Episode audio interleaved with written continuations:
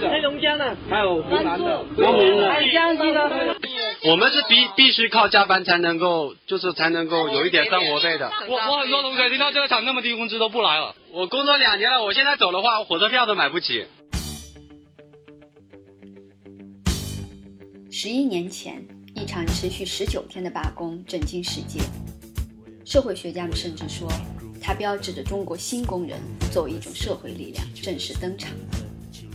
那场罢工也悄悄改变了很多人的生活轨迹。二零一零年夏天，在广东佛山南海，本田汽配厂的工人代表们和日方管理进行了多次谈判，也在厂方、政府、工会等多方参与之中据理力争。这一次，我们有幸请到了当年的工人代表叶子，一起聊一下那一年夏天发生的事情和被他改变了的生活。这里是打工谈，我是主播 Matt，我是主播冰冰。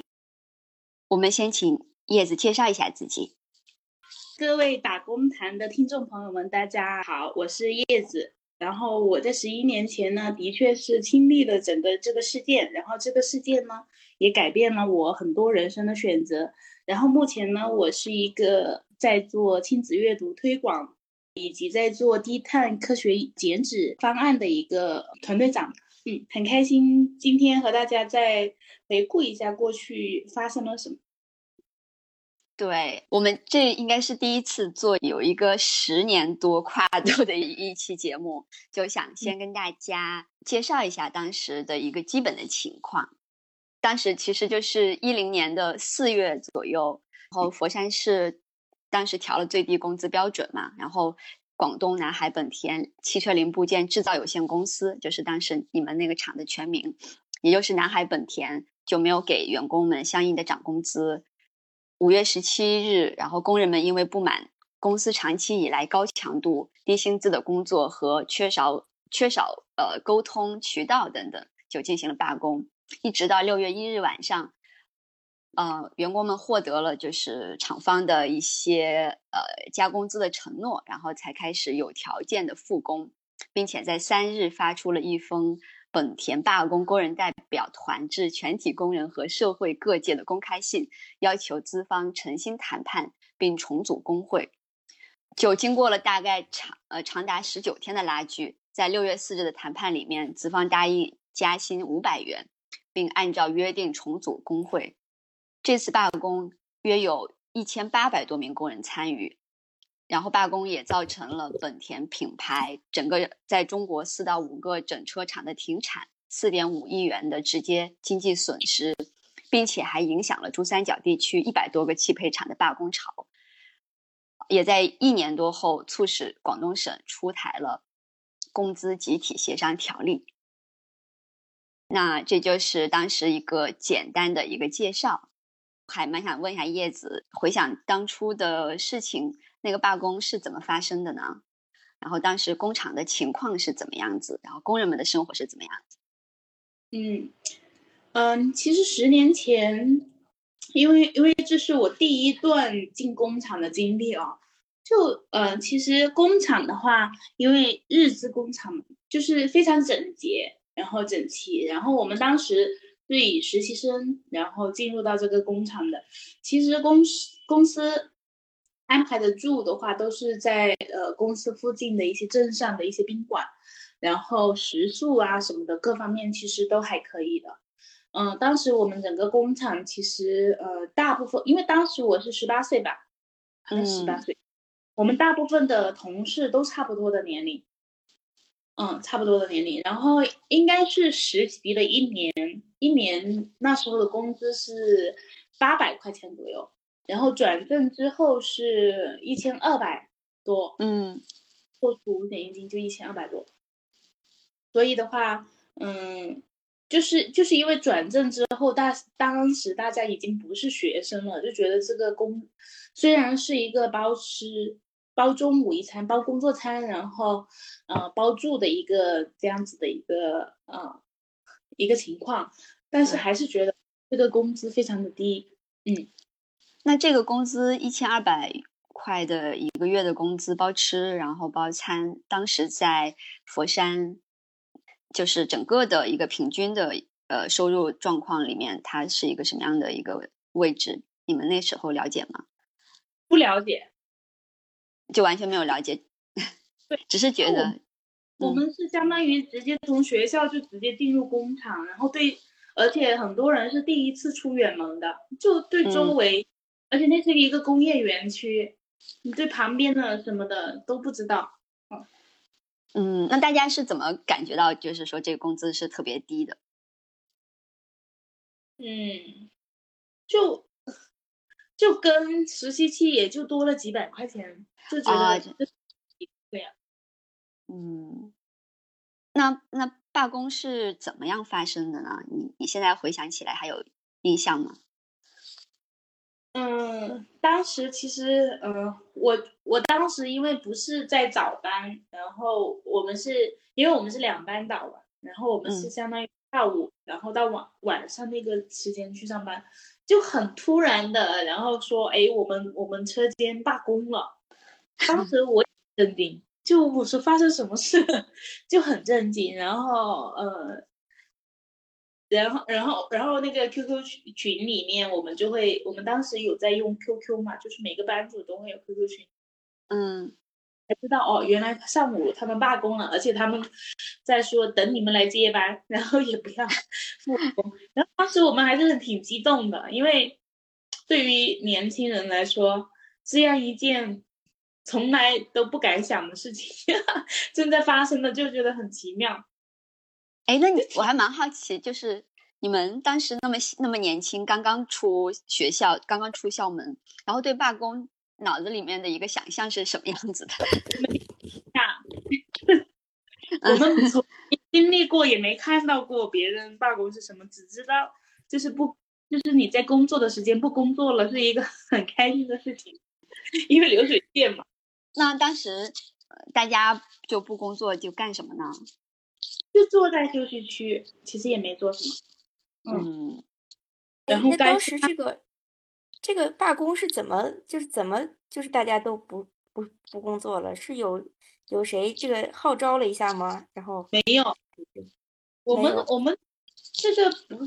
就是我们当时的话根本没有说什么号召不号召，可能就是因为因为大家知道，就是说工厂的这个管理制度本身就是科层制的嘛，然后嗯然后人流水线上的人，其实你不配有思想什么的，就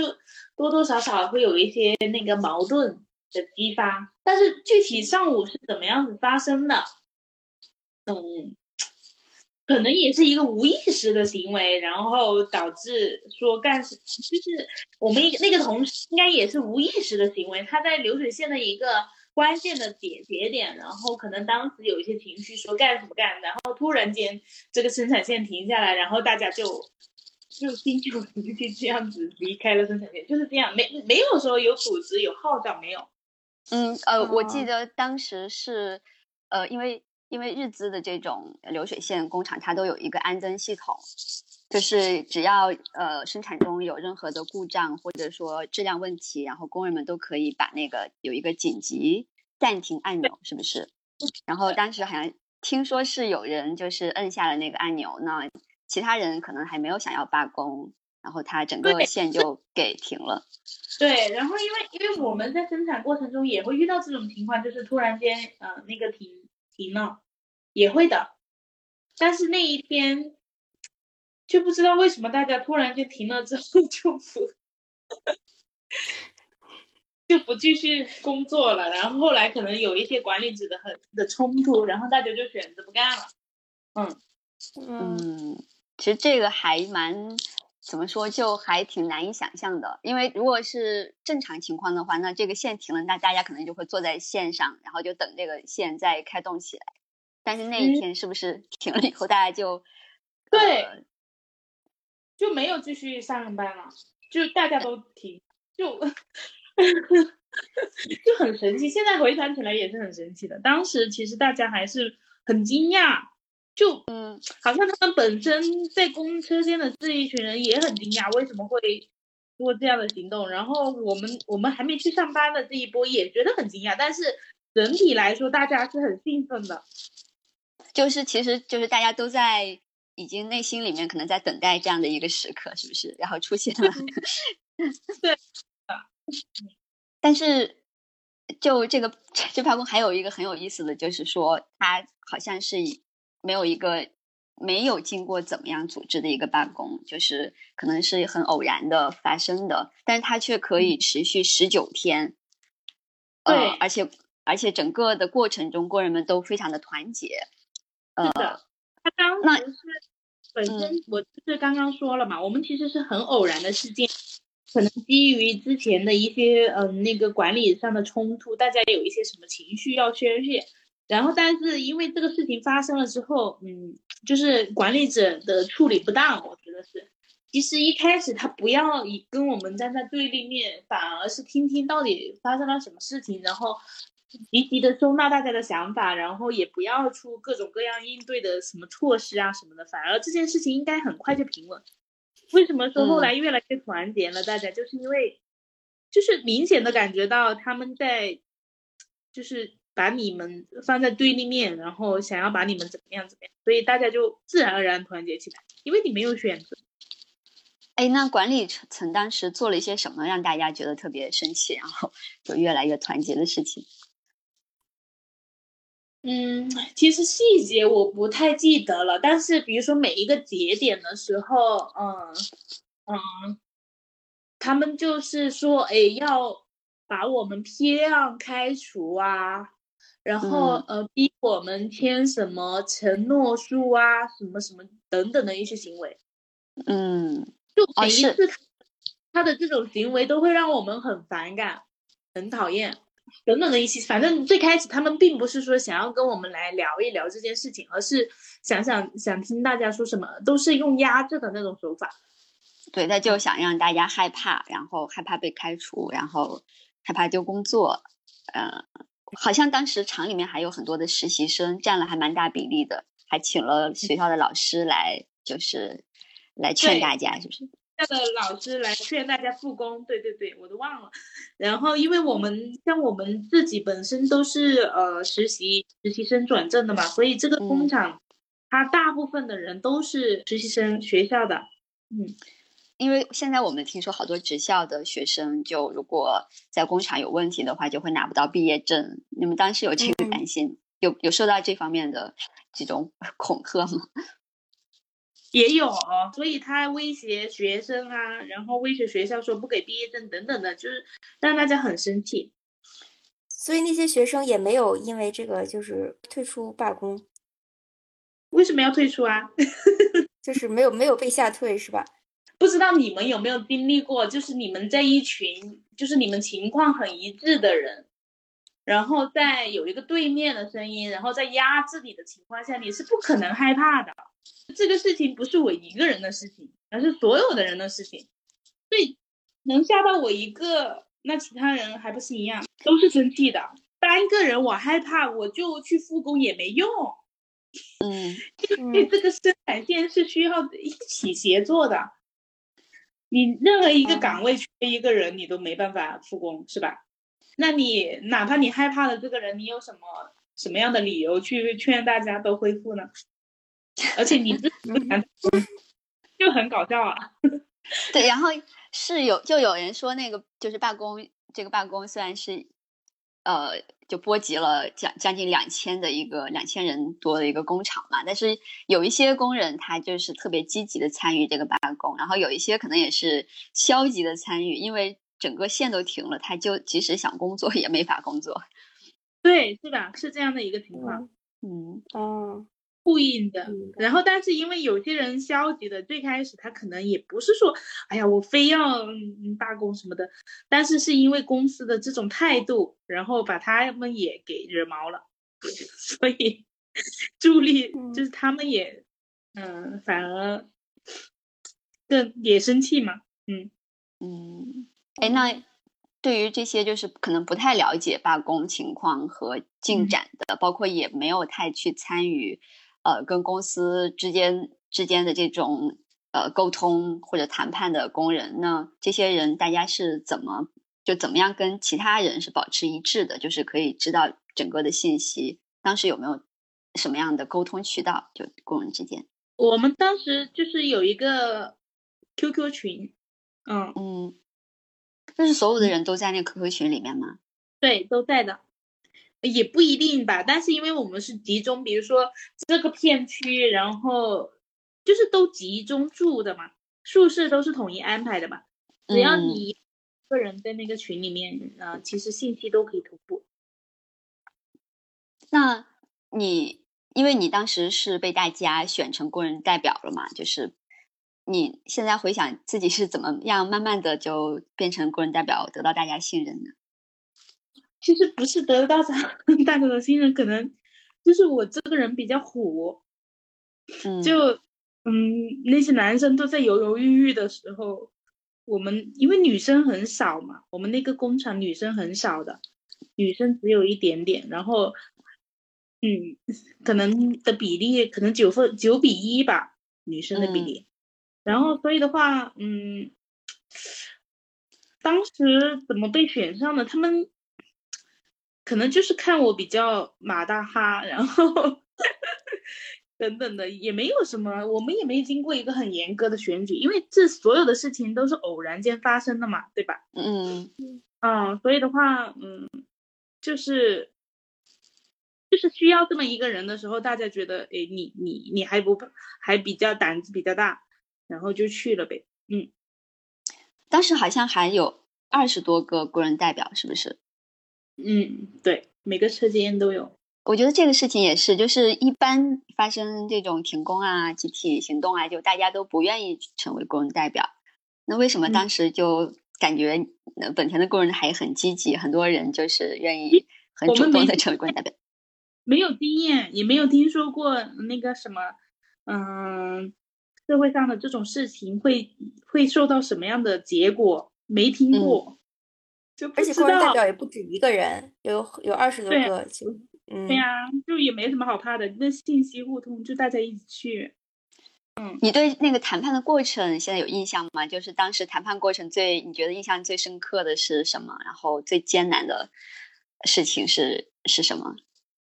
其实那个集体谈判还是比较形式主义，就是没有嗯办法的选择。然后，所以的话，我们当时谈判的话，就是我们的工会主席，当时我们都不喜欢的那个工会主席，然后来发言，然后跟资方说，哎，什么什么什么。其实我当时想想，回过头来，他也挺不容易的，因为他莫名其妙的，他作为他本身是一个嗯，那个拿着拿着拿着工资的那个资方的一个行政人员吧，然后莫名其妙的因为这件事情，然后要得跟就是 老板谈判，当时我们都觉得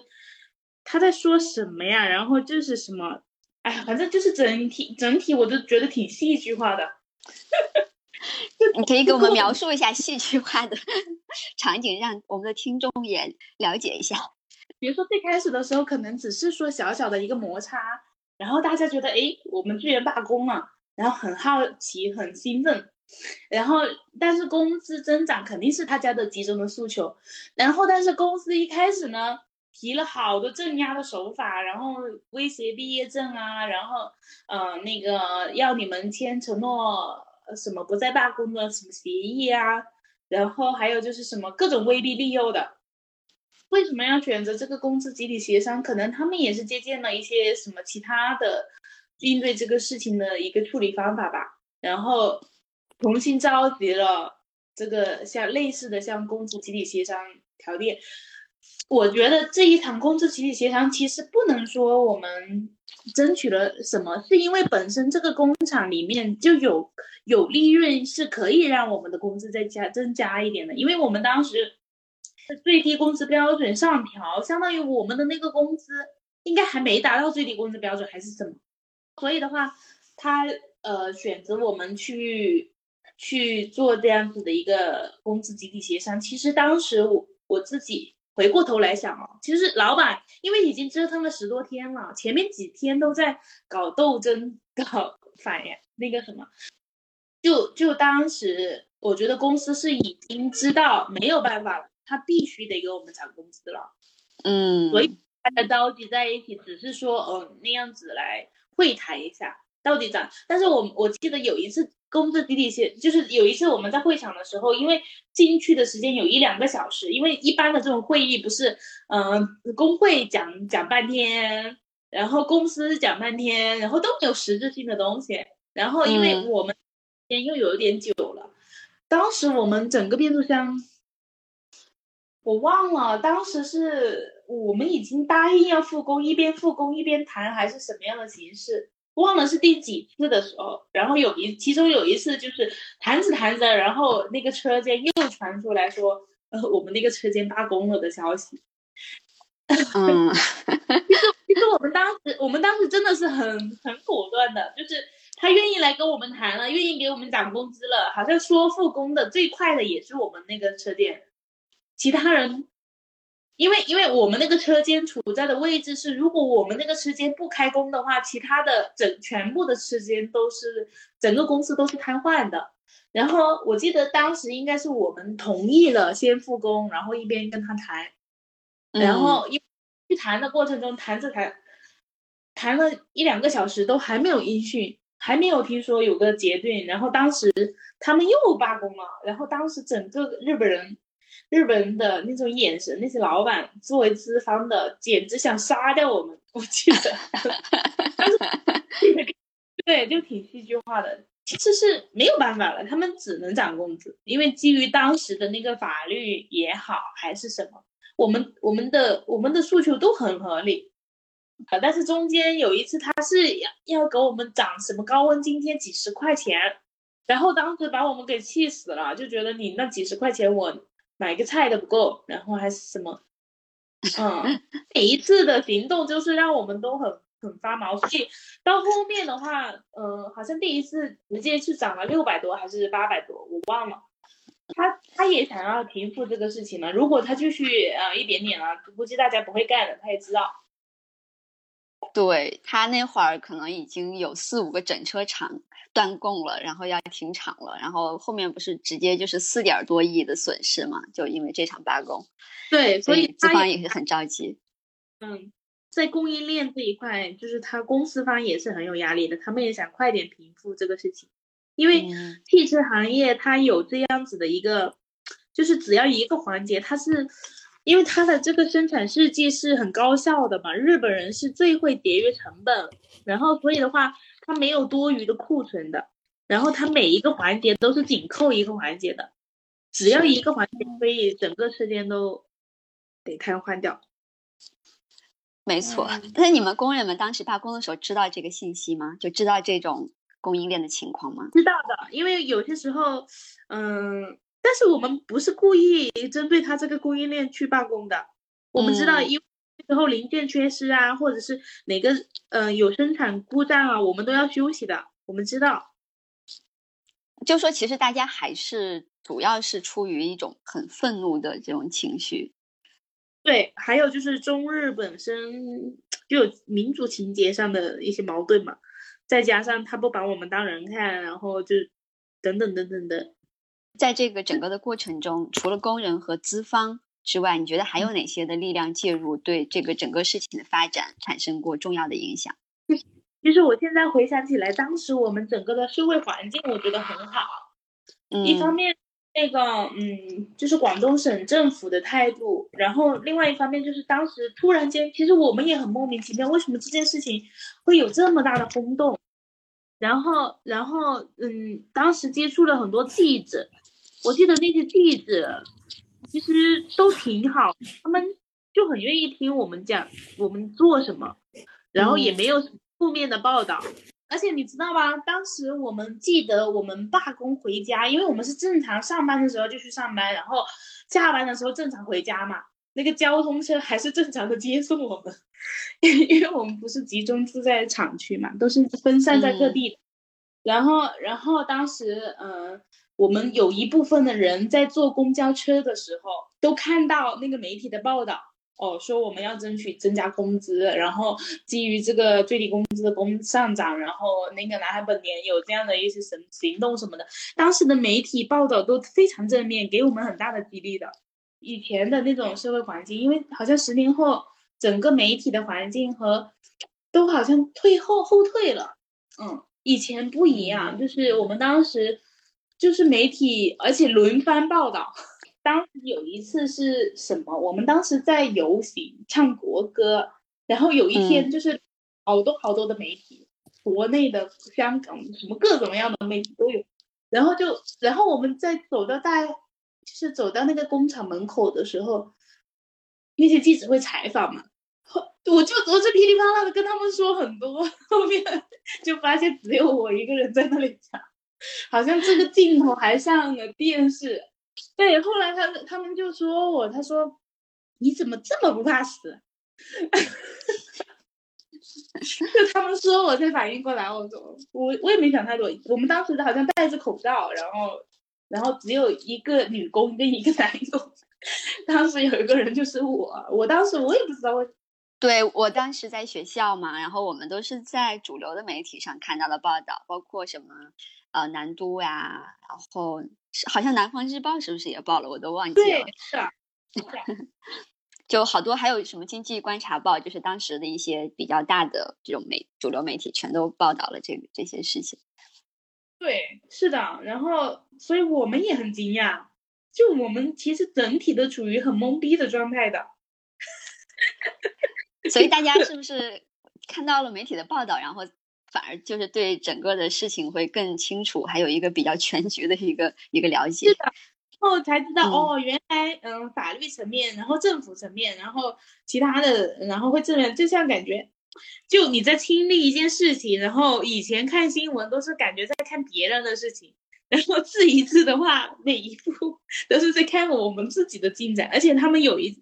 我记得因为有持续十多天，他们就有后续报道，什么跟踪报道，对，就很振奋人心的。我们我们当时因为就不能。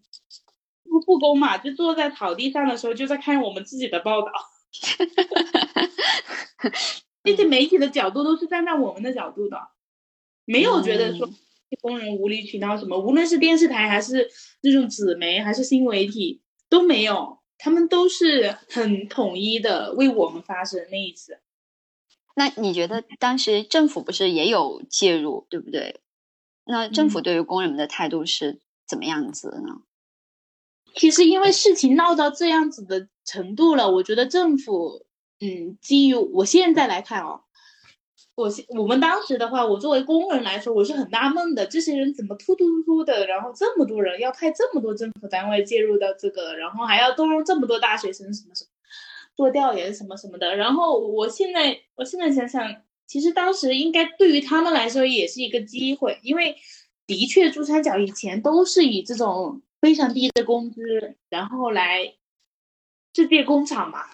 就是嗯嗯对，然后那种当时可能对于他们来说也是一个机遇，嗯，就是说其实之前都是一种很低工资呃的这种这种产业环境，然后他们可能也把这个作为一个机会，然后来做这种所谓的产业升级。而且我记得本田好像当时已经是那个佛山南海一个非常重要的重要的项目了，因为它可能是当时第一大企业。是的，然后落地政方面也很重视。嗯，对，所以的话，政府的话肯定是也是非常重视的，因为本身这一次只是说要加工资什么的，但是后面因为出动了一些武警什么的，我们其实我觉得就是中国人对政府都是一样的。就莫名的就很，其实，在他没有发生什么事情的时候，对这个也没感觉。然后，但是当发生了事情，他们的这些行为举止其实是也是让你更生气的。除了这些日本人不给你涨工资之外，然后他们的那种措施什么的，也是让你很生气的。嗯，就是说，是不是那个资方的态度一直都很不好？就是最开始。嗯，对，是的。那就是直到什么时候你感觉有转变？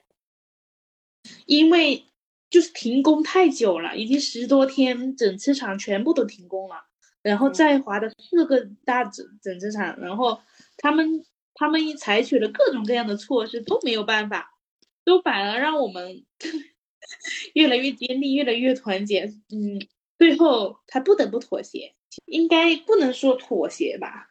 他们也没有办法。他要处理这个事情，难道如果继续这么低的话，我们可能真的还会继续下去？还有就是，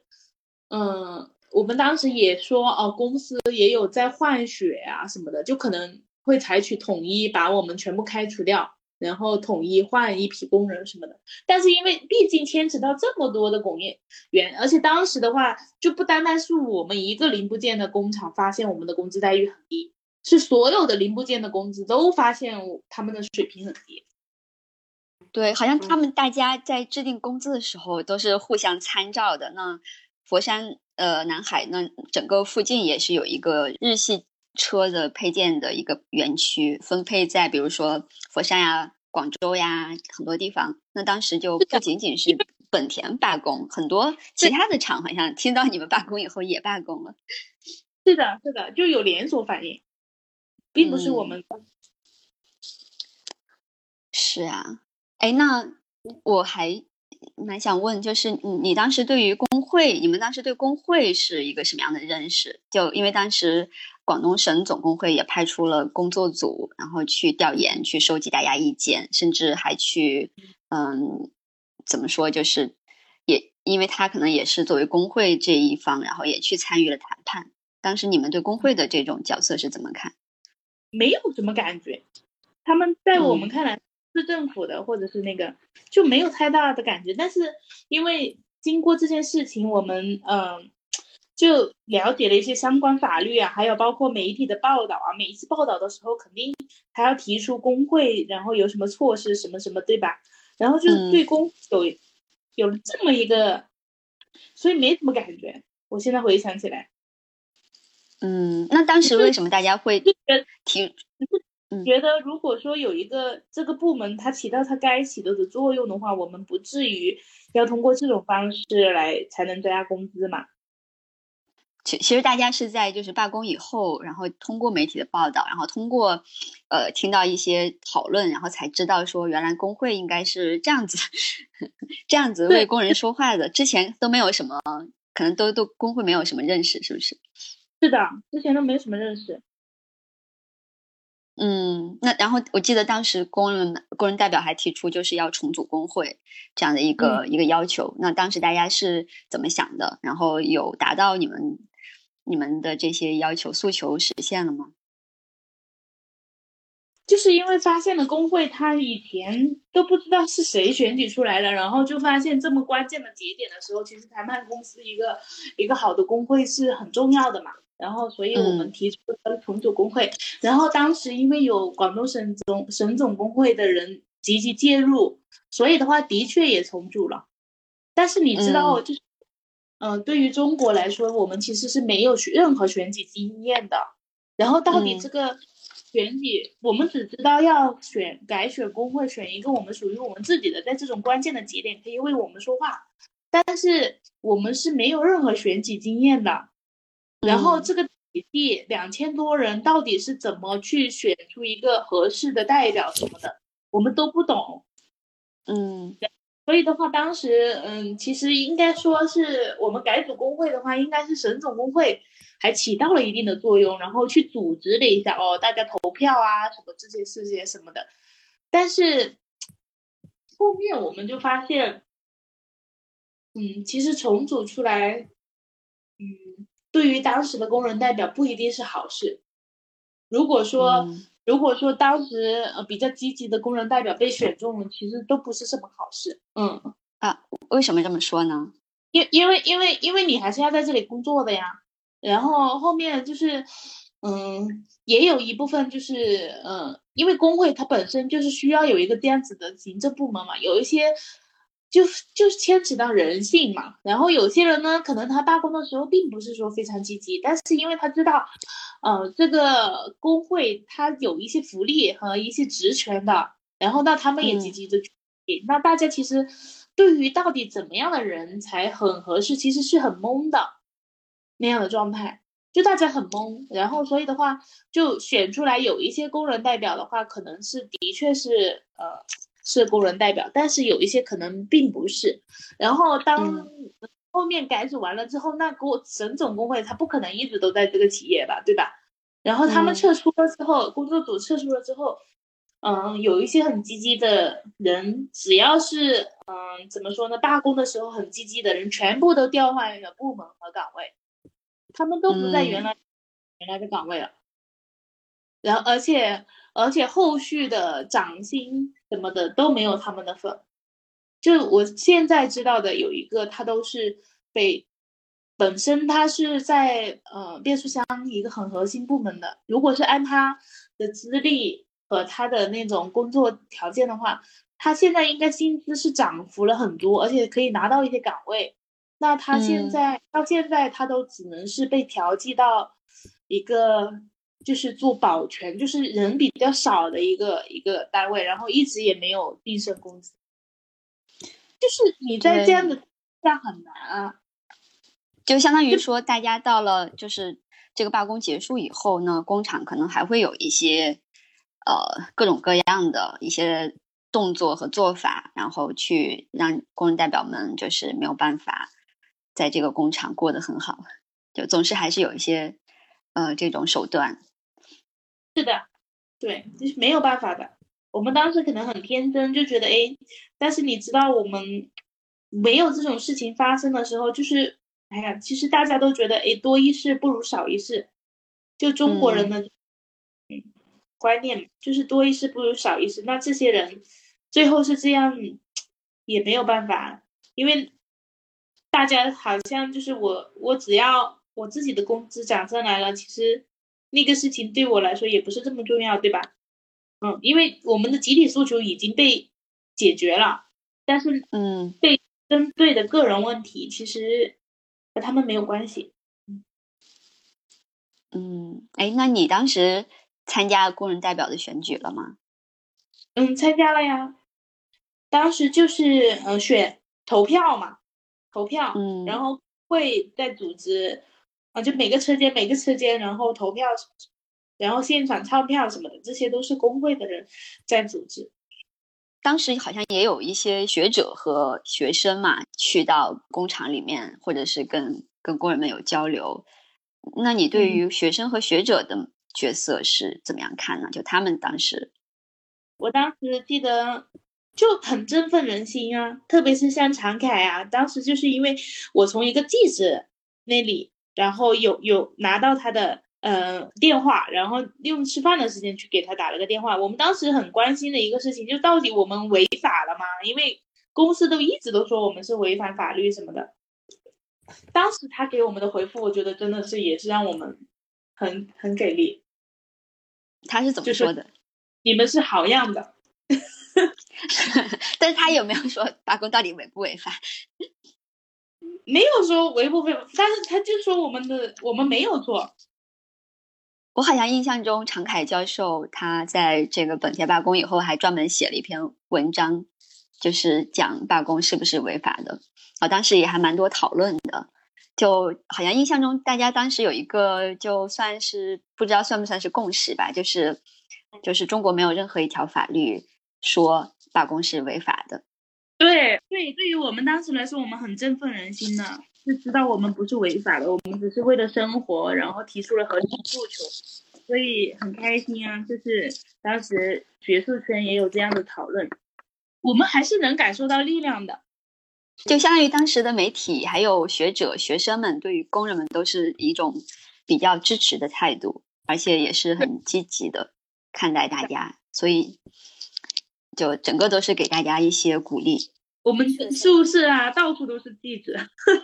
厂门口也有，反正到处都是。你随随便便不认识的人，他们都可能是记者。所以这个这个罢工才会有产生那么大的影响，而且它可能更加长远的影响就是让广东省因为这个罢工，然后出台了一个工资集体协商条例，来来规范这个就是呃工人和工厂之间日常沟通，还有就是工资增长的机制。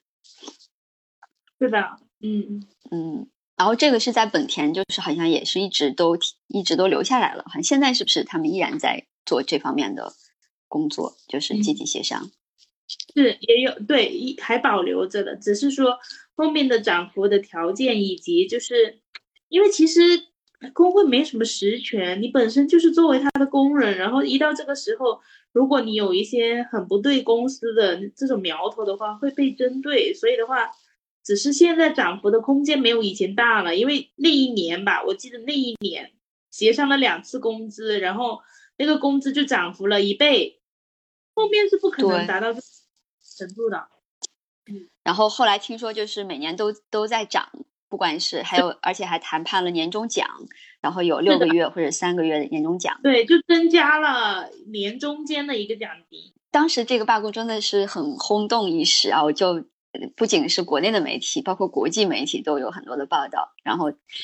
那经过这个这么重大的一个事情，你自己来看的话，对你最大的影响是什么？嗯，其实对于我来说，以前的话就是我不不敢想象我可以继续去上学的，因为像我们的话，就是像我们家这一代的话，我们以前是属于超生的，我有两个妹妹，而且我们的那个学费是没有免的，所以所以对于我爸来说，我们当时的经济压力非常大，而且我爸好像没有选择出去打工什么的，他一他和我妈还是一直都在农村。所以，嗯所以其实去工厂也是迫于没有选择的选择。然后后来经历了这件事情，就开始，因为你在那种环境，你接触不到媒体和另外的社会阶层的时候，你真的觉得你没有什么选择，就是你除了这个工厂跳到另外一个工厂呗，就不知道你除了工厂之外，你还有什么样的选择。就我记得那个常凯，他第一次见我在工厂嘛，我们在工厂嘛。他就握我们握手，他就非常有力量的握我的手，然后就和我说了一句话，说小李你应该去读书。我当时十九岁，然后我就感觉整个人好像看到了一个目标，原来我真的可以吗？就就哪怕我已经不甘心，我去到工厂了，就我还可以继续去读书吗？然后后来我就开始问。然后包括常凯他们啊，因为当时也接触了很多学子啊，我说像像我这种情况，就是真的还有机会吗？后来才知道，哎，真的是可以以社会考生的身份，然后当时是可以去参加高考的。后来去去上学了啊，当时是你是唯一一个就是离开工厂去读书的人吗？唯一一个，嗯，没有人像我那么想要去圆一个大学梦，没有。我去到大学之后，我还蛮怀念我们工厂的，因为大家真的很团结，你知道吗？就是很团结。然后你所有的经历，大家感觉就是一路人，然后你玩也能来玩到一起。但是我发现大学生其实是一个很堕落的群体，因为我去的学校就是它属于那种专科 B 类，就是不是不是太好的学校。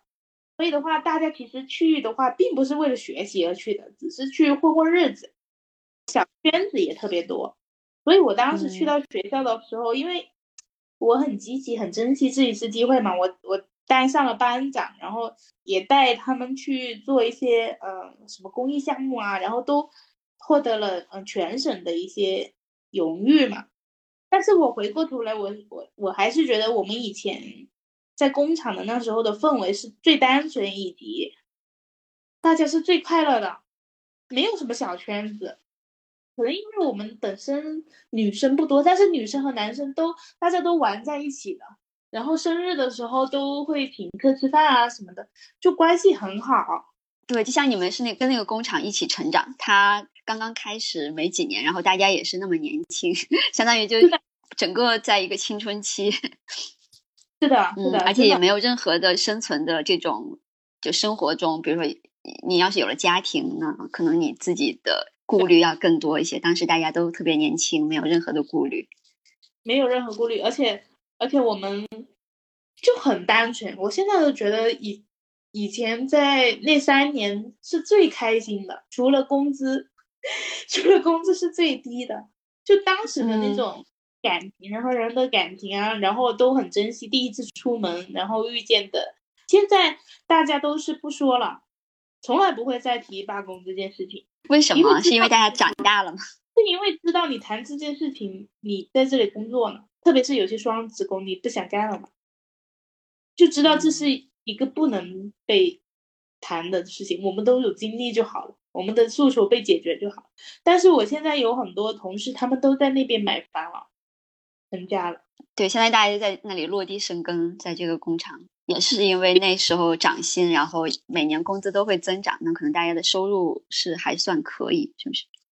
是，所以我觉得对于工厂来说，因为现在不是很多工厂说就是招不到人嘛，我觉得对南对非本田来说是也它有一个优势啊，它虽然说给我们涨了工资，但是后面的这十几年其实它都不用担心人员不够的问题。对，那我记得当时的流动率是特别高的，就是在罢工之前。那罢工之后呢，好像就是说流动率貌似在就降低了，它后面也还算就是比较稳定，整个的劳动力。其实其实不是说那个流动率，它其实本身就是那样的策略，就是因为又降低成本嘛，那就是一批一批的换有实实习生啊，他转正没有门槛，它本身是那样的，因为当时的话还还不存在说招不到人，大把人，就中国人真的是劳动力最多，这是他们一个招生引资的 优势。现在回想，就是当时工厂里面的生活要比大学生活 要快乐很多。对，因为大学之后，大家的社会背景不一样啊，然后等等的，会有不同的圈子嘛。像我作为班长，我去做组织动员，我就发现这些人真的是太难组织了。比工人难组织多了，是不是？对呀、我们要组织毕业游，什么什么什么大事小事，都觉得啊太难了，就是学生他们没有什么感觉自己看没什么共同的利益，然后他们也就不愿意参加这些。对呀、活动上课都不积极，你还能怎样？但是我当时遇见的老师特别好，就虽然学校不是很好的学校，但是我我的老师真的是，嗯，就是很好的老师，很用心，很用心的带我们去做实践啊，等等的一些事情。我现在回顾起来，就我遇到人生中遇到最好的老师，因为我一直都是乡村，然后读初中也是在乡村读的初中，然后小学的话也是小学，就是没有什么好的老师，因为像这种乡村里面，他们都是那些没有选择了老老很老很老的教师才会留在这些地方教书，就根本就没有什么好的老师。所以的话，我在大学期间，我觉得这几个就是说我遇到的这些老师真的是非常好的老师。是不是也是因为碰到了特别好的老师，然后你可能读完书你就没有直接去工作，就是没有去找一份就是呃很挣钱的工作，而是选择了去 NGO 工作。选择去 NGO 工作，跟我去跟以前在中大有一帮学者和学生，他们在做公民课。当时因为我接触到这一群学生，然后以及他们，他们当时然后有组织那些呃受伤的务工的人员啊，然后来做那个现场的演绎，说呃我实际上遇到了这个困难之后，我们目前的法律它现实会存在什么样的情况，然后各个部门会有什么样的反应。当时给我的触动真的好大，啊就嗯 就我就开始了解到，原来原来不单单是我们作为就是最普通的也需要涨工资，原来就是工人还要面临工伤啊等等等等，然后很多层面其实对于这个群体来说都是缺失的，而且而且现在有一部分有一个有这种劳工 NGO 的机构是积极的帮他们遇到了这种什么事情的时候去给予一些支持和帮助，嗯就觉得天呐，原来还可以这样做事情，就刷新了我的世界观。原来你嗯除了政府之外，然后除了那个工厂之外，还有一种组织叫 NGO 的存在。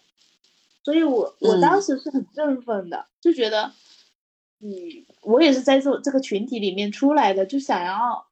想要回馈这个群体一些什么，就有一些嗯自然而然的使命感，因为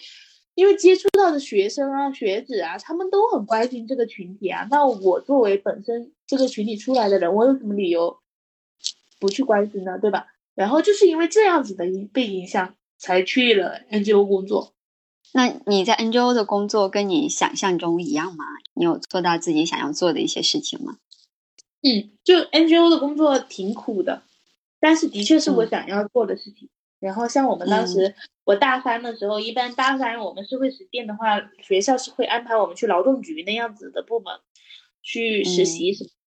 然后我都我都拒绝了，我都没去。然后然后带着五个同学，然后去了那个南沙的一个城边村，然后在那边给那边的孩子建公益图书馆什么的，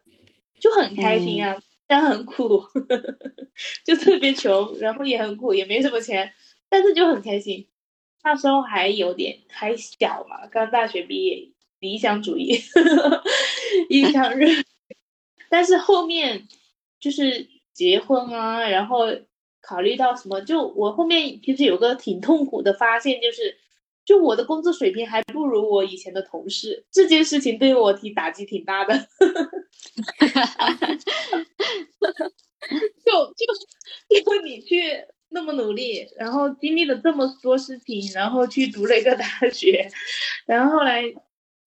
哎呀，NGO 的确是撇撇开工资待遇来说，它的确是我想要从事的一个领域，我很有成就感，就是很有成就感，对于我来说很有意义感。但是，但是一看工资的话，简直了，就是简直了，就是真的是。就是 NGO 没有什么福利待遇可言嘛，你每个月 有那一点点工资，那对，那那对比我以前的同事来说差太多了，嗯，还有是，呃，它是一个非常不稳定的一个职业，然后也没有像那企业里面有什么年终奖啊，然后有福利呀，甚至他连假期可能都不是很很规范。是的，然后嗯，你是这里的人很好，很开心，大家都是用爱发电。然后大家都是一群一群有一有一种使命感的人，然后才会走在一起。然后所以的话，不会存在那些什么尔虞我我诈，什么职场上的那些乱七八糟的事情。但是真的是囊中羞涩。我二零一六年离开 NGO 的，然后就在我离开 NGO 这一个领域的时候，这一个领域也发生了很多事情，就政府的环境以及。嗯，很多，我就觉得看着大家就是不停的有被抓呀等等的一些消息，就觉得挺痛心的。就其实他们就真的是一群很好的人，也没有什么你说什么什么政治目的嘛，也没有，他们只是嗯在用自己知道的一些知识，然后去帮助别人，就帮助一些弱势群体。但是因为。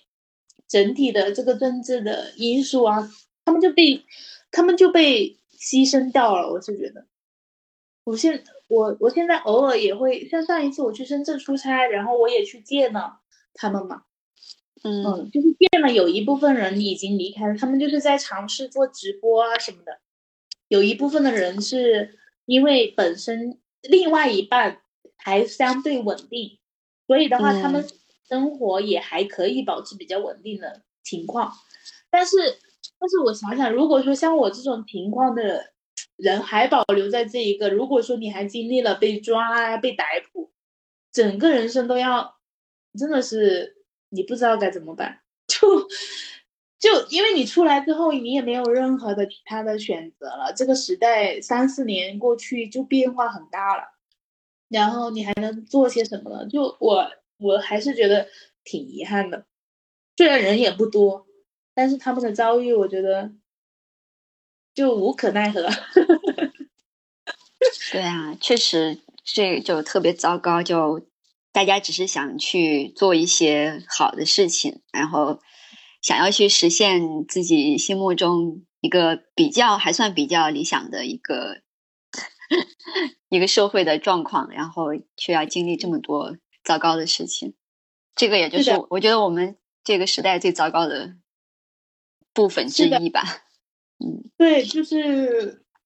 我觉得嗯特别的痛心。不过还好，就是上一次我去见大家的时候，就哎有些人还在江店啊，然后有些人就就还好的是就是什么呢？我我只是一个非常普通的大专生。然后，因为我们当时这个领域有很多，其实是他们是学历还不错的。然后在他做这件事情的时候，其实他有比较多的选择的空间，所以的话也可以选择到不错的工作。但是，嗯，我想想，就是说，如果我我继续持续的去做，然后经历这些事情，其实对我自己来说也是一个很大的打击，就是因为因为你作为一个大专生，我只我只我读的大学是大专生，就业市场就没有优势，然后你还去经历过这样一些事情，在这个市场上是不会看你有没有情怀的，所以也就是我离开的那一年，然后整个 NGO 的情况，然后发生了很很大的变化。嗯，大家可能也很多人也会知道，就是说这个变化到底是怎么样发生的。但是，哎，那你会，你刚才有讲到朋友也会聊一下，那你会跟你的家人，或者是你现在的家人和你之前家人去讨论这些事情吗？不会，包括以前的经历，不会。就 就以前的经历，我的同学也好，太特殊了。就是无论你跟家人也好，还是我跟我现在的这些，呃，伙伴啊什么的，就没有什么共鸣点，没有什么可讨论的。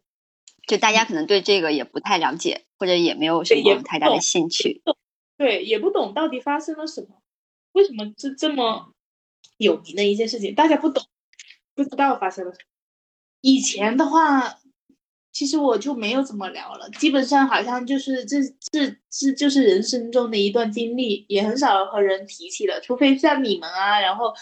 约起来，然后再聊一聊，然后什么的，然后但是其他人很少，然后就是因为现在我做的这个项目还有一些成绩，就是呃，因为现在也团队也有一百多人，然后等等的这些，就是而且在这一个领域里面，团队也是做的。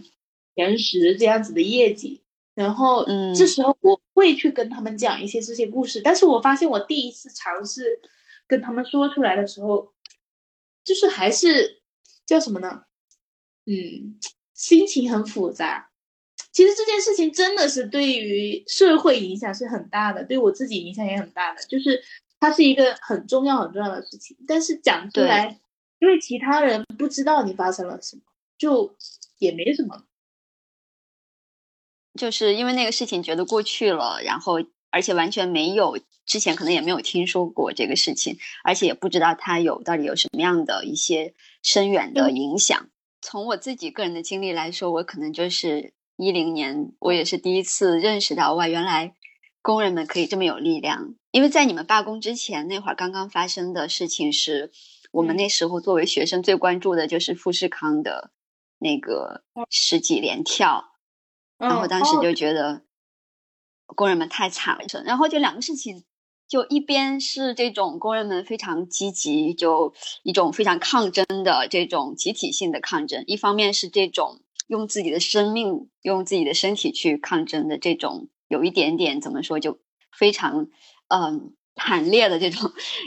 这样的抗争。就当时对我作为学生的冲击也是特别大的。你们好多学生，我们好像一点都不防备，然后和你们都聊得对，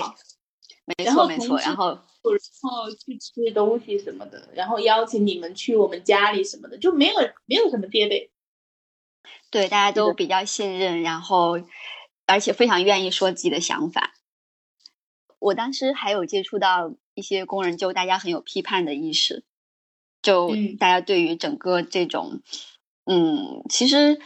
好像一般以前的话就觉得说，好像工人们就是埋头工作，然后，嗯，然后也没有什么想法。但是其实并不是这样子的，就是工人们有很多的想法。然后当他们就是愿意你愿意去听的时候，就他们也很愿意说。然后而且大家可以在这个里面就也获得很多成长嘛。是的，你知道我为什么我上大学？我觉得。和我们不一样，就是本田的同事真的很上进的，嗯，就我我们学习，我们除了就是说一起约吃喝玩乐，然后这些什么行动，我们还会一起约去书店什么的，然后还有就是自学什么什么的，就真的很多，很大家自己学习。我当时也是被何老师给触动的，因为有一次是我是去他家，我不知道为什么我以前。要去何老师家呢？我不记得了。然后他就 是会张罗我跟他的博士认识，然后他带我一起去他们家附近的那个超市，然后整个都是笑呵呵的，然后跟那些啊、菜贩子啊，然后打招呼啊，然后我今天要什么肉啊，然后今天有什么好的菜啊，什么那种那个场景对我印象太深了，因为你知道吗？以前我们的场景是什么？在工人的时候，你去菜市场都觉得，嗯，这个人又要多宰我，大家讨论的都是这种这种嗯这种话语，然后你接触到何老师之后，就一个高高大上的学者，然后这么接地气的，然后这么亲和的跟大家打招呼，就两种状态是不一样的，就给我的触动也很大。何老师是一个很好玩的人，他每天都会给我朋友圈点赞。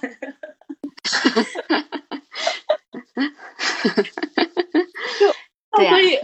我阶段性的会去跟他说一下，哎，我现在在做什么，然后取得了什么样的成果，然后他都会说哇，真棒。就何老师是一个感觉，哎呀，就回想起来就觉得很好玩，很有力量，然后很亲民的一个人。嗯，但是当时可能就没有想太多，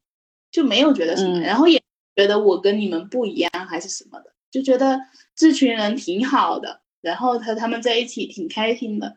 然后和他们在一起能见识到不一样的世界观的感觉。嗯。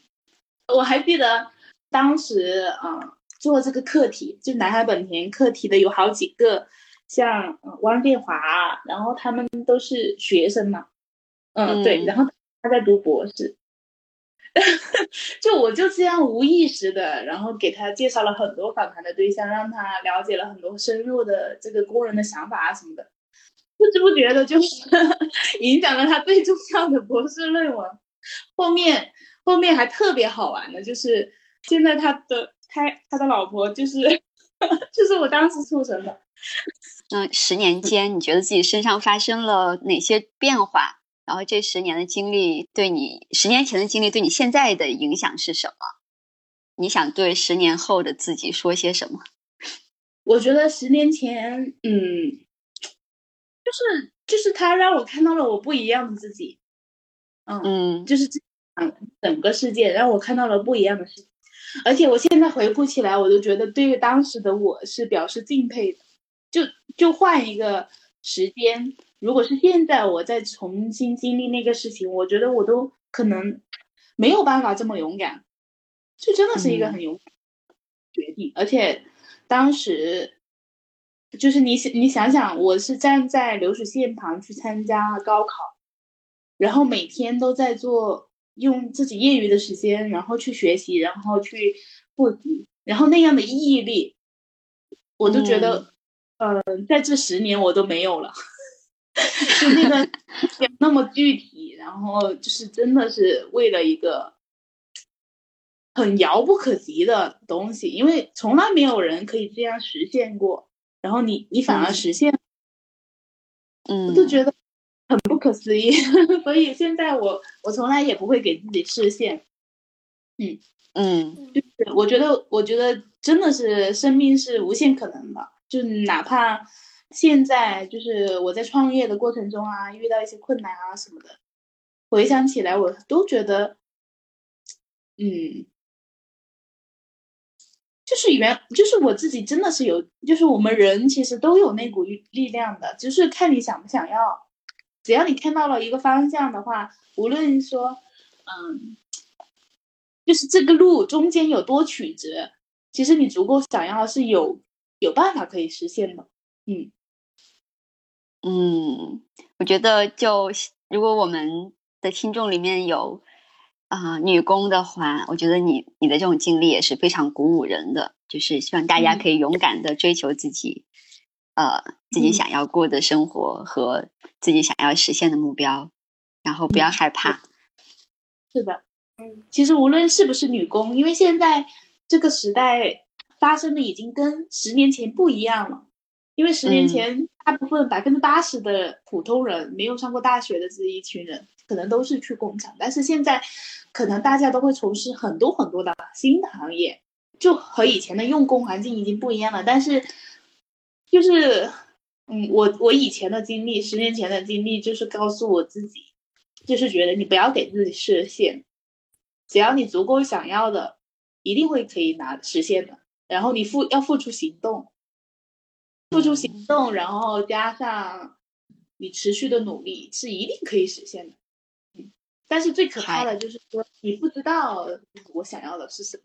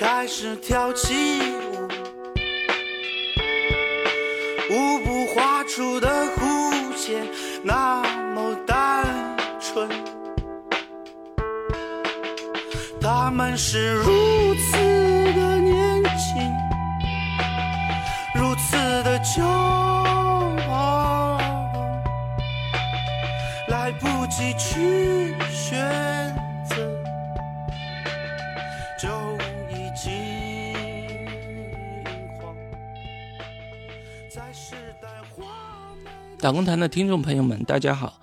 我是 Martin，我刚加入打工谈的团队不久。我觉得打工谈这个节目很了不起，他坚持为基层的工友们发声，为工友们提供了一个讲述自己故事的渠道，所以我愿意为这个节目做出一些微小的贡献。打工谈还是一个很小的播客节目，它的成长需要大家的支持与帮助。如果你是一个普通打工人，你愿意分享你的故事，你可以通过打工谈的公众号与我们联系。你也可以在公众号上给打工谈的节目打赏，打赏所得将用来给节目嘉宾买一些小礼物，以及改善我们的播音设备，提高播音质量。你可以在微信里面搜索“打工谈”三个字，就会找到我们的公众号。我们期待你的关注和留言，谢谢大家。